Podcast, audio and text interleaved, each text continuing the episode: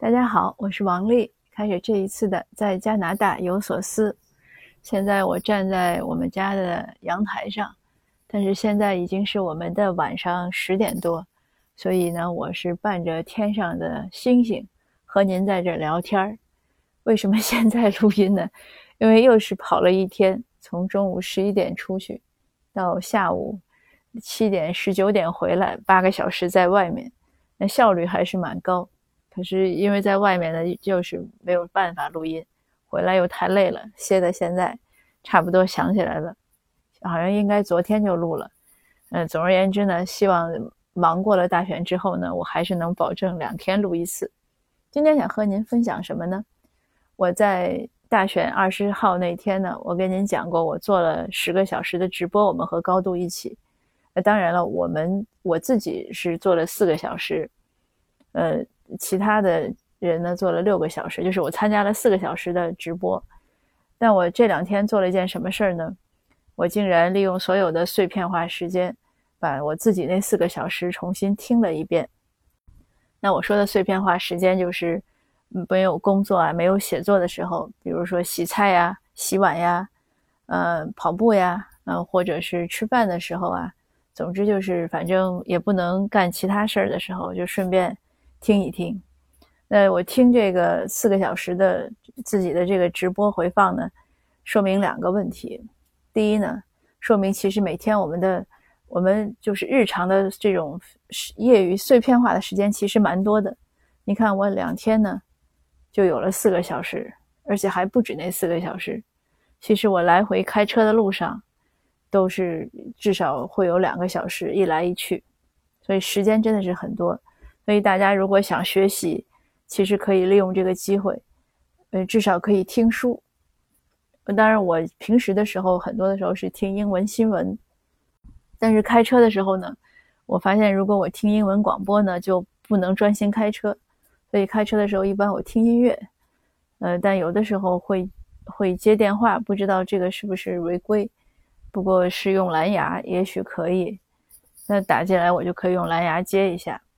那有的时候电话长呢，就还算节约一些时间吧，就是能利用一些碎片时间，所以鼓励大家把你的碎片的时间都用起来。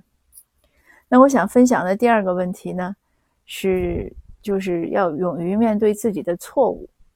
为什么这样讲呢？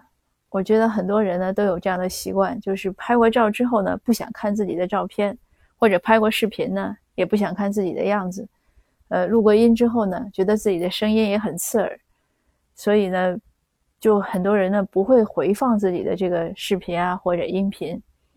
但是我发现呢，回放会有一个很好的作用，就是帮助你进步。因为你回放的时候呢，就能很容易看到哦哪些动作是多余的，哪些声音啊或者哪些话呢说的是不合适的，这样呢就很容易下一次呢就能改进。我自己受到这个的帮助呢是很大的。我从去年二零一九年，哦，这样说起来是不是应该是二零二零年？二零二零年一月份我开始录这个喜马拉雅的时候，那刚开始呢也是很紧张，是照着稿子读的头一两期。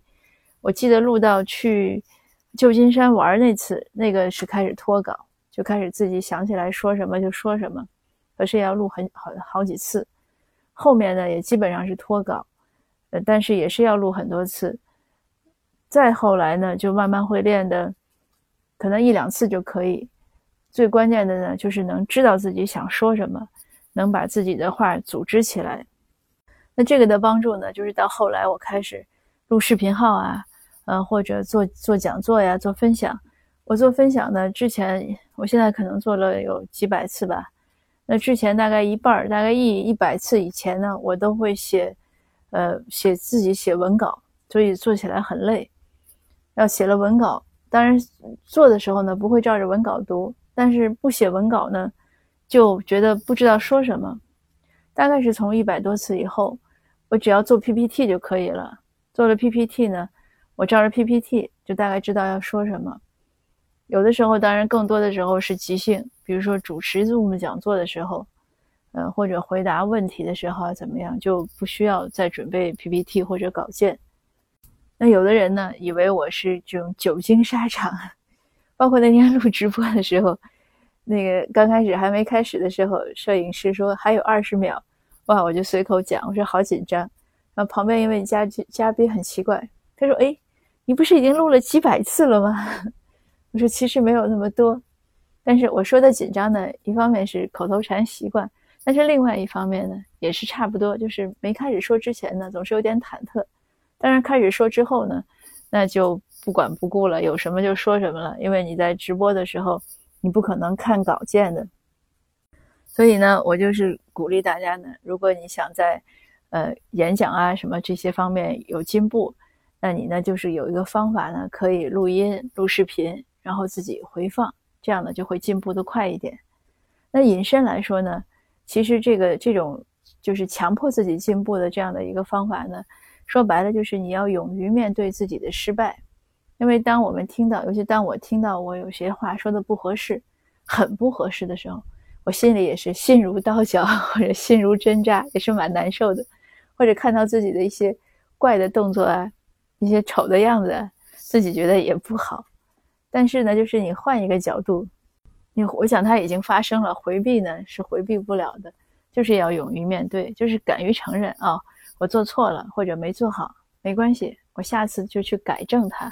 我想这样的态度呢，就会好一些。我们在日常生活中呢，经常会遇到一些人，我们觉得很难交流，是什么呢？就是他死拗、死犟，错了也不肯承认，就是嘴硬。你跟他说做错了，他自己也知道做错了，但是他能找出八个理由，要不然就去谴责别人，要不然就恼羞成怒。反正你要是让他说他错了，或者想去改，这事儿太难了。或者如果让谁 say sorry，就说个抱歉，那就更难了。尤其是我过来移民之后呢，我就发现，在嗯其他族裔，就说英语的时候，好像 say sorry 啊，说谢谢呀，说抱歉呀，就很容易。可是，在中文语境下，和和一些华裔朋友交去交往呢，他说英文的时候，他很容易 say sorry，或者 say 就是说谢谢。但是说中文的时候呢，他这个谢谢呀，还有这个，尤其这个 sorry，就这个对不起，就特别特别难说。尤其你要或者再让他说，啊，是是我的错，这简直就我就基本上没有在中文里听到过，但是英文中经常听到。这个当然一方面可能是语言习惯，但可能也是思维习惯。所以呢，这个也让我有一些反思。